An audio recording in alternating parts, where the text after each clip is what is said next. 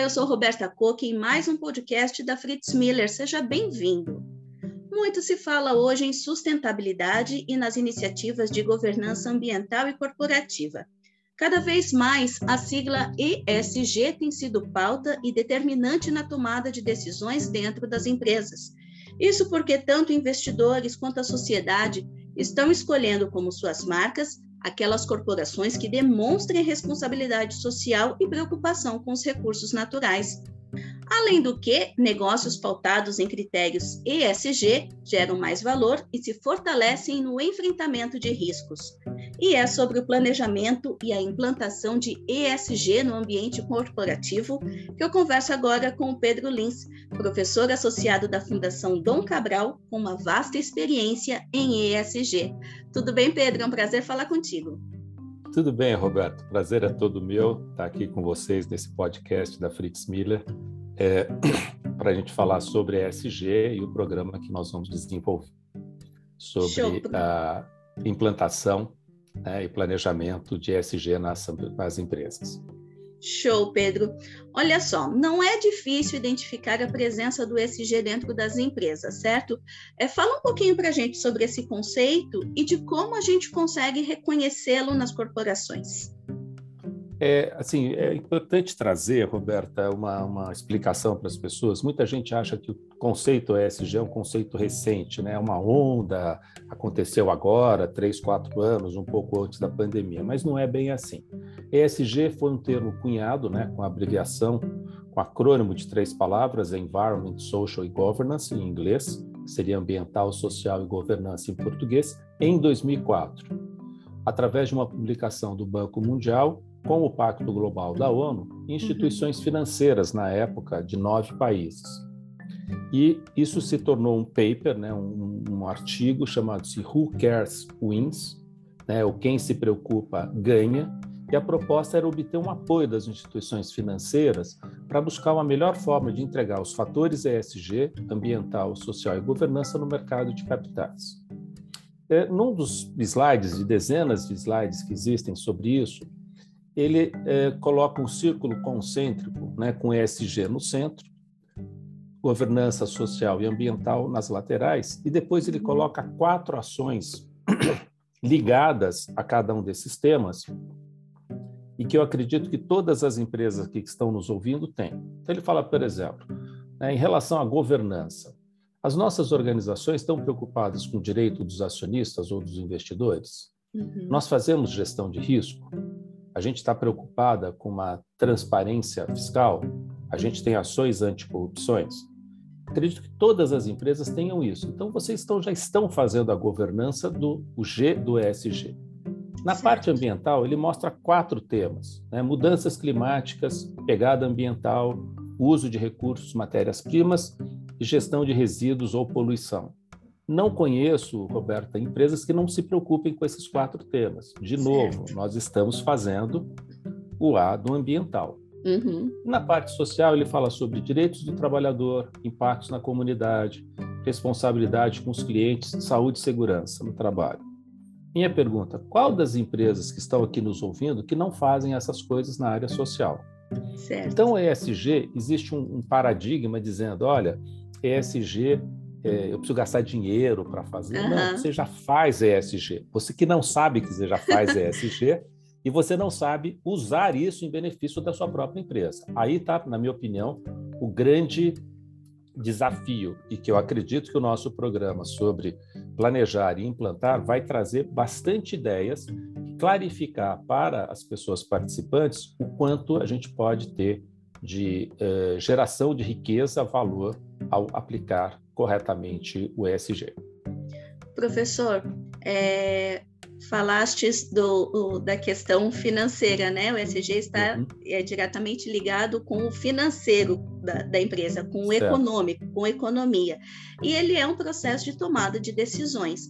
Como é que é, o, os gestores, os colaboradores, a corporação de uma maneira geral pode potencializar essas ações ESG é, internamente?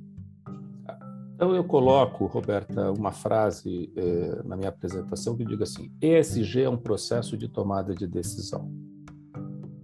Né? E a uhum. pergunta que vem é: se a nossa empresa será ou não ESG? Esse é o primeiro ponto e único ponto. Certo. Então, como é um processo de tomar decisão, quem toma a decisão na empresa? Normalmente, os seus líderes, né, uhum. o CEO, os acionistas, ou o grupo de pessoas na liderança, que fala assim: nós seremos ESG. Ao resolver e aceitar que nós seremos ESG, aí como é que a gente faz esse processo? Uhum. Aí vem realmente como a gente eh, faz isso, né? como é que a gente potencializa isso dentro da empresa. Uhum. Começa com o próprio processo que eu faço assim: qual é o posicionamento da nossa empresa hoje frente ao que eu chamo das novas tendências ou as tendências inevitáveis do mercado? Uhum. Então, uma tendência inevitável do mercado. A geração, a nova geração, a geração milênio, a geração Z, elas são altamente preocupadas com isso. Certo. 90% dessas, dessas pessoas dessa geração levam o ESG no seu processo de tomada de decisão. Entendi. Você falou para mim, você tem um filho de quatro anos que ele já uhum. fala para você, ele já entende o que é reciclagem de lixo. Certo. A minha pergunta é, aonde ele aprendeu? Você ensinou? Não. Eu digo assim, vem chipado. Vem, vem chipado. é verdade. E, na verdade, vem da alta conexão que nós temos hoje. O seu filho de quatro anos, ele pega algum aparelho de conexão, né? celular, internet, apesar de não saber, ele imita uhum. abrir a senha e conecta dentro dos veículos que ele conversa. Sei lá, na minha época, na época do meu filho, chamava galinha pintadinha. Hoje eu não sei qual é. Ele abre seu celular e entra na galinha pintadinha, a galinha pintadinha fala para ele: ó, você tem que reciclar direitinho os seus resíduos. Sim. Então, se a gente não se preparar para essas tendências inevitáveis de mercado, como diversidade inclusão, né, regeneração ambiental, pegada ecológica, emergências climáticas, você está fora do mercado. Certo. E o segundo ponto é vocês estão compreendendo né, qual é a compreensão do propósito da empresa em ESG? Se a gente não tiver um propósito específico, não vai sair. E ao termos um propósito específico, a minha pergunta é: nós, como líderes das nossas empresas, como é que a gente vai atuar neste cenário que eu chamo do novo diferente? Não é o novo normal, detesto o termo novo normal, é o novo diferente. Certo. Então, como é que a gente vai agir agora, depois da pandemia? Estamos vivendo numa época de guerra, não está fácil para uhum. ninguém. Como é que a gente vai fazer este processo? E aí, nós teremos dois dias para discutir bastante isso lá no nosso encontro. Legal, né? professor. Implantação de ESG. Professor, e até é, é, falando dessa questão de, de alfabetização, é, muitos líderes, gestores, colaboradores que estão dentro das empresas hoje precisam passar por esse processo de alfabetização uhum. do ESG. Como, como se dá? Como, como implantar isso? Eu acho assim, é, de novo, primeiro, aumentando a sua erudição, aumentando o seu conhecimento sobre o tema.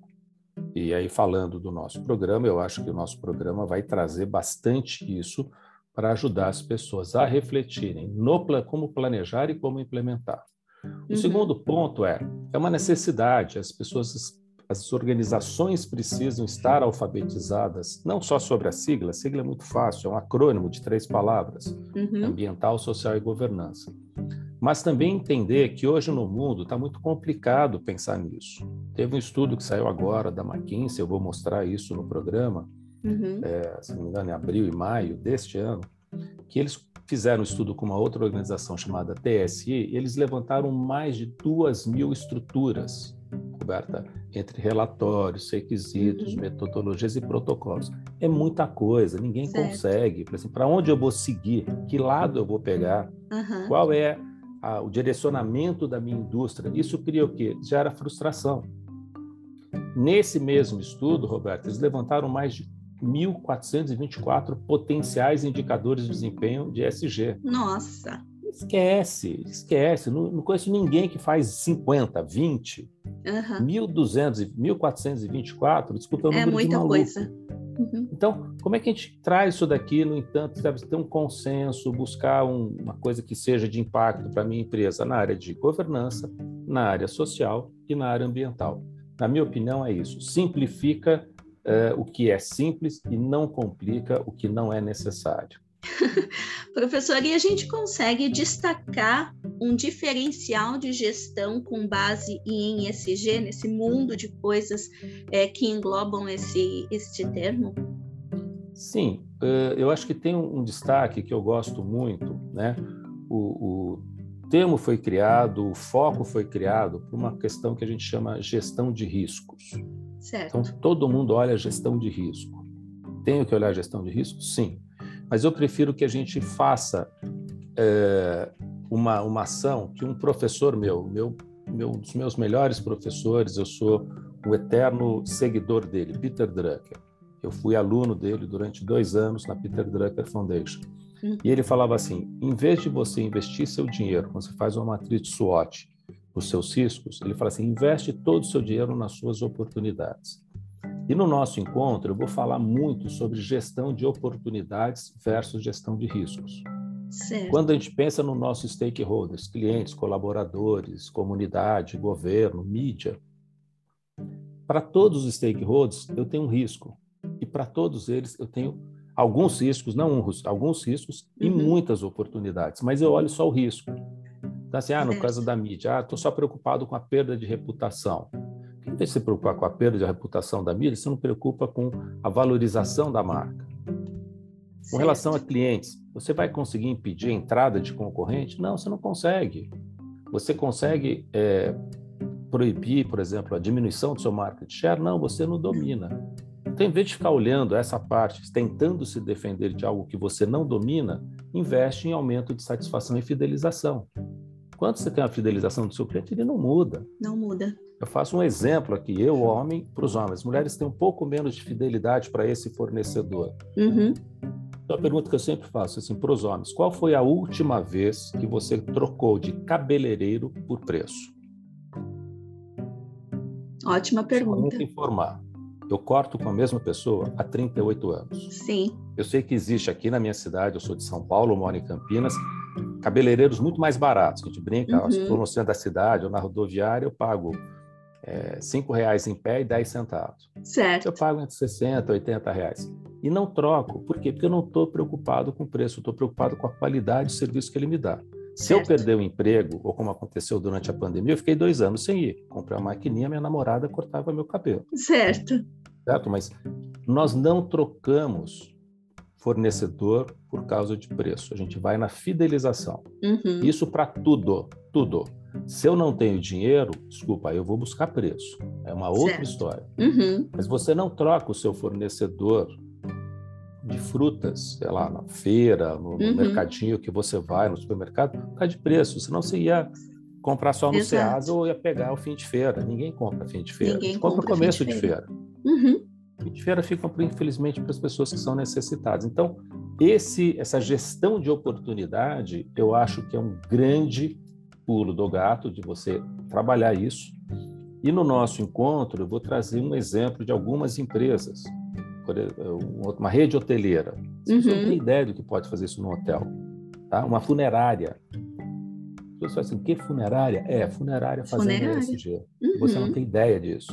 Essa eu só vou contar no dia no, do programa. No, no programa. Porque vai um teaser. Perfeito. Para deixar um pouquinho mais de, lá, de água na boca, até professor. Exatamente. É, existe um método base para planejar e implantar o SG nas corporações ou ele varia conforme a empresa? Ele varia conforme a empresa. Existem algumas metodologias, como eu falei para vocês, quer dizer, algumas não, mais de quase mais de duas mil metodologias. Uhum. A que eu tenho trabalhado é, é, um processo que a gente chama de a construção do One Page Strategy, de uma estratégia de uma página, claro que não é uma página, mas o conceito, Sim. baseado num conceito também de um estudo feito pelo Boston College, e que eu customizei para a ESG, que são os estágios de ESG na cultura e na governança da empresa. Então, como é que a uhum. gente traz o ESG para a nossa uh, estrutura e governança. Isso baseado em cinco estágios, você vai de um estágio elementar até um estágio transformador, em cima de sete definições, sete dimensões, desde a uhum. definição do conceito de SG, passando como é que o SG está dentro da sua estrutura corporativa, até o relacionamento com stakeholders e finalizando com a transparência da sua empresa. Então, existem várias formas de fazer. Eu tenho usado essa porque ela é simples, objetiva e, na minha opinião, muito eficiente. É, tenho usado isso daqui já há um bom tempo com empresas e uhum. resultados são excelentes. A gente faz um assessment de como o ESG está, em que estágio do ESG a minha empresa se encontra. Certo. A partir desse estágio, existe uma metodologia para você fazer a evolução. Então, como é que você sai do estágio elementar para engajado? Você precisa de credibilidade. Uhum. Do engajado para o inovador, você precisa de capacitação. Do inovador para o integrado, você precisa ter coerência nas atividades. E do integrado para o transformador, o compromisso de incorporar o ESG na cultura corporativa. Então, assim, de novo, para mim, Roberta, é simplicidade. Não complica o que não é complicado. A vida já está bastante tensa para nós, né? É verdade. Professor, nesse bate-papo, é, você já deu várias pinceladas do que vai ser esse programa uhum. é, da Fundação Dom Cabral, representada aqui em Santa Catarina pela Fritz Miller. Mas fala um pouquinho mais, se puderes, a respeito é, desse encontro que vai acontecer aqui em Santa Catarina no segundo semestre. Perfeito. O encontro, é, como a gente está chamando, é um encontro para ajudar no planejamento e implantação de ESG. E como a gente está conversando aqui, é, Roberta, o encontro para mim ele vai ser exatamente igual. É um uhum. lugar de bate-papo, de troca de experiências, de troca de vivências, de dinâmicas, aonde os participantes vão poder levar isso de uma forma muito é, sei lá, vou chamar tranquila, uma forma uhum. muito easy de você realizar essas ações sem necessidade de falar, olha, eu vou ter que investir muito dinheiro, é só para empresa grande. Assim, isso é tudo bobagem. O uhum. ESG ele está 100% relacionado com o econômico das corporações. Não é separado, não é econômico e ESG. Sim. Né? A gente pode chamar tem muitos autores já estão chamando de EESG, Econômico, Environment, Social and Governance. Certo. Este é o correto. Mas para mim, ESG é sinônimo de resultado econômico, de impacto econômico. Se você pensa na perenidade do seu negócio, perenidade para mim é, são empresas acima de 100 anos. Uhum. Uma empresa centenária é uma empresa perene. Você me mostra uma empresa centenária hoje no Brasil e no mundo, eu te provo que ela é ESG. Uhum. Você me mostra uma empresa que quebrou entre 2 e 98 anos, eu sou capaz de apontar em quais dos quatro pilares ela, ela quebrou. Ou no econômico, na prosperidade econômica, ela não uhum. teve prosperidade econômica. Ou ela não se preocupou com a equidade social, uhum. então ela não tem equidade social, você não sobrevive ela não se preocupou com a sustentabilidade ambiental, vulga, ela destruiu sua fonte de matérias-primas ou poluiu e acabou quebrando por causa dessa poluição. Uhum. Ou o quarto pilar, que é a vitalidade da cultura e da governança. Não existe empresa centenária sem uma vitalidade na cultura e governança. Isso vem dos propósitos, dos valores, dos princípios e dos credos que foram criados junto com a empresa pelos seus fundadores. Então, em linhas gerais, espero todos vocês no nosso encontro, setembro, não é isso? Isso, isso mesmo. E agora, se não me engano, me corrige, 15 a 16, não é isso? Isso mesmo. Ah, você está vendo como eu tô bom de Olha só. Eu espero vocês todos nesse encontro, na minha opinião, maravilhoso, organizado pela Fundação Fritz Miller, em parceria com a Fundação Dom Cabral, no qual nós vamos ter uma excelente oportunidade de trocar vivências e experiências sobre planejamento e implantação de ESG. Perfeito, professor. Muito obrigada pelo bate-papo, foi bastante esclarecedor. Obrigada pelo seu tempo também.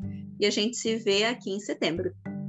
Obrigado, Roberta. Prazer estar com você, tendo esse papo aqui com você. Grande abraço.